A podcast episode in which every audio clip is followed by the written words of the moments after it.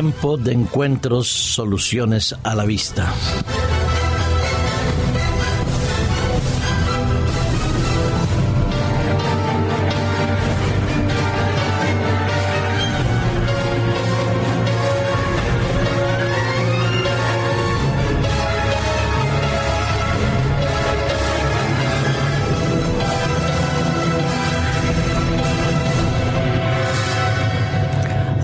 Por el momento, eh, las discusiones, los insultos, las acusaciones, las culpabilizaciones, parece que han tomado un momento de tregua.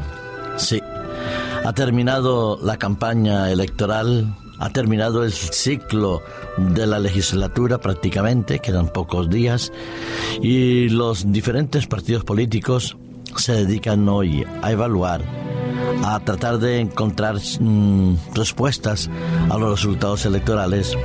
Otras reuniones han tenido y tienen el propósito de favorecer que el cambio de gobierno se haga de la mejor manera posible donde los estados reales de cada uno de los ministerios, como de los diferentes proyectos que estaban en curso o debían comenzar, sean bien planteados, bien presentados que no haya nada oculto sobre la mesa para que en el nuevo periodo de la legislatura que, viene a partir de finales de diciembre todo pueda transcurrir de la mejor manera y sea adecuadamente hecho el traspaso de gobierno.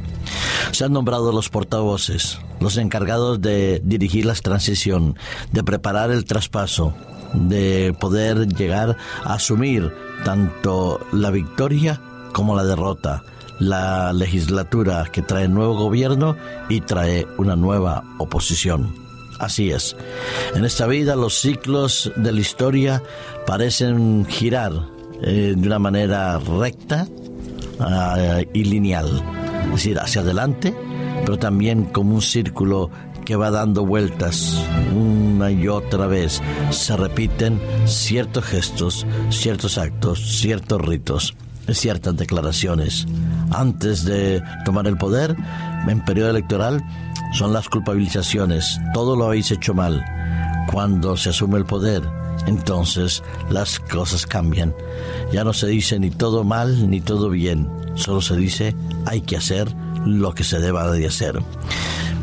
Es verdad que hay un cambio, que la situación en que vivimos es bastante conflictiva económicamente, socialmente. La estabilidad europea también pasa por no sus mejores momentos. El crecimiento financiero y económico de cada país implicado en la Unión Europea también se ve un tanto afectado por toda esa famosa crisis que desde hace varios años venimos padeciendo. Por otro lado, aquí, al haber concluido un periodo electoral, es normal que el que va a gobernar, como los que han gobernado, traten de encontrar todo aquello que pueda ser positivo para que el desarrollo y la estabilidad se puedan producir de manera más segura, más fiable y más duradera. Para ello, indudablemente se ha ido cumpliendo lo que ya lo había anunciado el candidato Mariano Rajoy. El día 20 es día de festejo, el 21 en adelante días de trabajo, de reuniones y se suceden una tras otra. Los diferentes agentes sociales, los responsables de la banca, los responsables de las autonomías, los responsables de una u otra fracción o segmento de la población para poder encontrar cómo se llegará a a establecer un equilibrio presupuestario, una estabilidad social, una creación de empleo, una reincorporación, una reincorporación al tren que tira de la Europa y el poder también buscar las soluciones para que los trabajos y los contratos de trabajo sean mucho mejores y no en la calidad precaria como hoy en día muchos tienen. Es verdad, como decía hace unos días eh, Juan Rosell, presidente de, la patronal, que la situación es de extrema necesidad. segregando, nos estamos jugando el futuro del país y sería bueno que los agentes sociales dejáramos de lado el maximalismo, es decir, dejemos de lado nuestras pugnas, nuestro conflicto, nuestros intereses particulares para que podamos todos ganar, aunque tengamos que ceder algunas cosas según los informes que van llegando y trascendiendo a los medios de comunicación, se aseveran nuevos contratos, nuevos periodos de renovación eh, en las patronales como en las comisiones obreras. Se trata de buscar medidas, 71 decía el señor Mariano Rajoy hace poco, para hacer que el proyecto de la reforma laboral pueda funcionar mejor de lo que ha ido. Es decir, vivimos en una sociedad bastante compleja, pero donde es necesario saber ceder un poco de mis derechos para ganarlos en los derechos de todos. Es decir, ceder un poco de mis privilegios para que todos tengamos más privilegios. Un poco menos de mí, un poco menos de ti, un poco más de los dos. Será una frase que teníamos mi esposo y yo cuando estaba en vida para que en el hogar las cosas funcionaran y fueran más fluidas, más alegres y más estables. Así es. Cuando existen dificultades, conflictos, tensiones, discrepancias, hay que aprender a hacer lo que decía el de la patronal, dejar los maximalismos para poder llegar al máximo de consenso y poder triunfar. Sí, las reuniones son necesarias para limar asperezas, para dejar de un lado las acusaciones y construir el futuro en positivo. Hace muchos años, casi dos mil años, un grupo de doce hombres y un maestro peregrinaban por las calles de Jerusalén, de Galilea, de Samaria, de la Decápolis, y ellos iban aprendiendo a qué era lo que significaba ser verdaderamente discípulos de aquel Maestro, de Jesús. Cuando se acercaban a Jerusalén un poco antes de la crucifixión de Jesús, dos de ellos estaban muy eh, interesados en dialogar con su Maestro, con Jesús. Ambos querían estar en el poder, querían tener el gobierno agarrado por sus manos porque pensaban que eso era lo que Jesús iba a establecer al llegar a Jerusalén. Señor, le dijeron a Jesús, déjanos estar a tu derecha y a tu izquierda cuando estés en tu reino.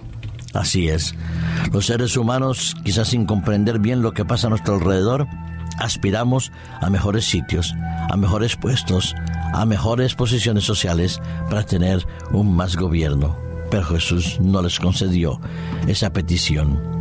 Ellos tuvieron entonces que reflexionar, que evaluar qué era lo que pedían y por qué lo pedían. Y el Señor Jesús murió, resucitó, y después de haber ascendido a los cielos, ellos se preguntaron, ¿y qué será de nosotros? Y el libro de los Hechos de los Apóstoles nos lo narran los capítulos 1 y 2. Pero si en aquellos momentos la petición de Juan y de Santiago era querer estar en el poder, en la máxima eh, posición social y de gobierno, los otros diez comenzaron a acusarse y a pelear unos con otros. Y así, indudablemente, no podían, no podían ni deberían cumplir con la misión que el Señor les había encomendado. Y por eso, en Hechos capítulo 1, versículo 14 y Hechos capítulo 2, versículos 1 destacan algo. Todos ellos, si los discípulos, los apóstoles, los amigos de Jesús, los familiares de Jesús, la madre de Jesús, estaban reunidos en el aposento alto. Y dice el versículo 14, todos perseveraban unánimes en oración y ruego con las mujeres, con la madre de Jesús y con sus hermanos. Capítulo 2, versículo 1. Cuando llegó el día del Pentecostés, estaban todos unánimes juntos.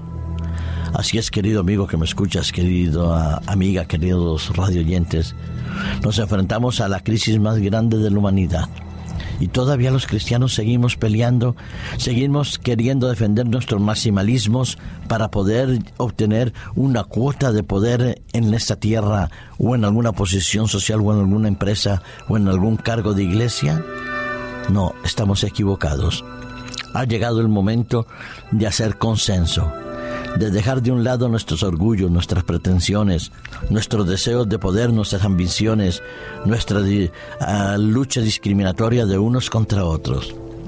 Ha llegado el momento, como llegó el momento en el libro de los Hechos de los Apóstoles, que estemos unidos en oración y ruego, que estemos juntos, buscando el derramamiento del Espíritu Santo para cumplir con la última gran visión y llegar a las soluciones definitivas de la crisis que agobia el mundo.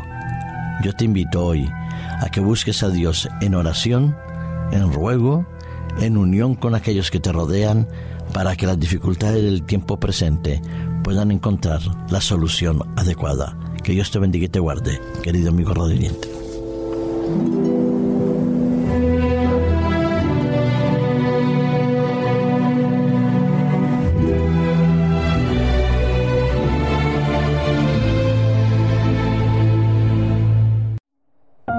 Producido por hopmedia.es